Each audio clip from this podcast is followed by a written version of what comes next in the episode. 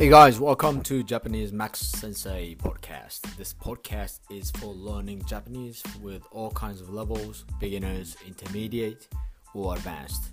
I want to help all of you guys who really wants to improve Japanese. 皆さんこんにちは。ジャパニーズ先生のマックスです。このポッドキャストは初心者から応用編まで日本語を学びたい人がですね、上手になるように僕が一生懸命お手伝いをしたいと思います。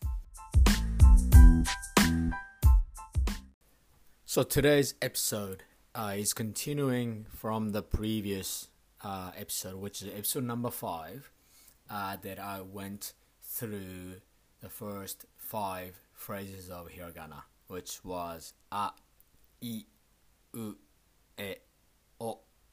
Right? So you guys, I hope you guys remember. In the next phrase, uh, so I will introduce the um, the next five phrase phrases in hiragana, which is ka, ki, ku, ke, ko. Ka, ka. Ki, ki. Ku, ku. Ke, ke. Ko, ko. Okay, and then uh, uh, in the next uh, in a in the next minute, I will go through a couple uh, phrases with combined uh, with the one of the uh, a i u e o or kakikuke ko. I put together uh, uh, two hiraganas side by side, and they're um, uh, for the Japanese phrases. So let's do it. Uh, make a phrases by two hiraganas that you guys learned so far. Okay. Uh, so let me rephrase again uh, uh, 10 hiraganas in a total on a, from episode number 5 and this episode number 6. Alright? So there are a, i, u, e, o, ka, ki, ku, ke, ko. Alright? So there are 10 phrases. And I pick up a and ka. Aka. Aka. Aka is red in English. Aka. Aka. Alright? And I pick up E and ka. Ika. Ika. Ika is squid in English. Ika. And the next one I pick up O and ka. Oka.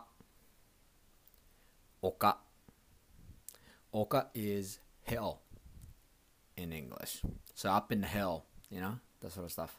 Hell. Oka. Oka. And I pick up uh, two hiraganas that you learned today. Kakikuke ko.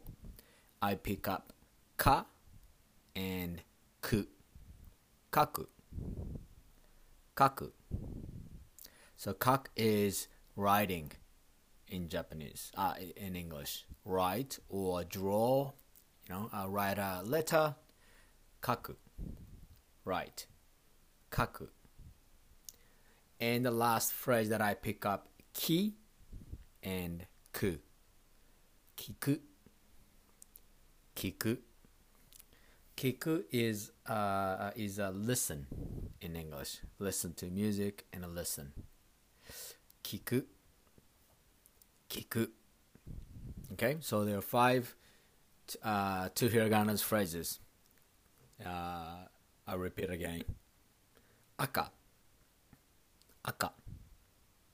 Ika. Ika. Squid. Oka. Oka. Which is hill. Kaku. Kaku. Which is write. Kiku. Kiku, which is listen. Okay, I think this is a very easiest way to, you know, uh, um, um, memorize hiragana, but also at the same time put the two hiraganas that you always learn side by side, put it together, and there's a Japanese word, aka, red, ika. Squid, oka. Hell, kaku. Write, kiku. Listen. All right, That's, I think this is a great way to memorize hiragana, but also learning words. This is the end of today's episode. Uh, I learned, I mean, sorry, you learned ka, ki, ku, ke, ko. And from episode 5, a, i, u, e, o. And this episode, ka, ki, ku, ke, ko. I hope you guys enjoy. I know it's, it's not uh, um, a bit of tough to memorize everything, but just just to relax and you know you will get there. In the next phrase that I, I introduce another other five phrases, all right, which is sa, shi, su, se, so. Sa, su, se, so the pronunciation of sashisu so is kind of you know it's kind of different from what uh, you know what uh, English speaker think. Uh, but you know I, I don't I don't think it's, it's that difficult.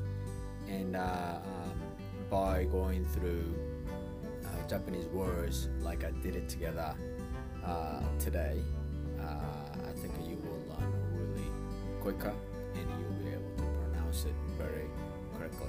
So check out uh, the next episode as well, and uh, I see you in. Uh,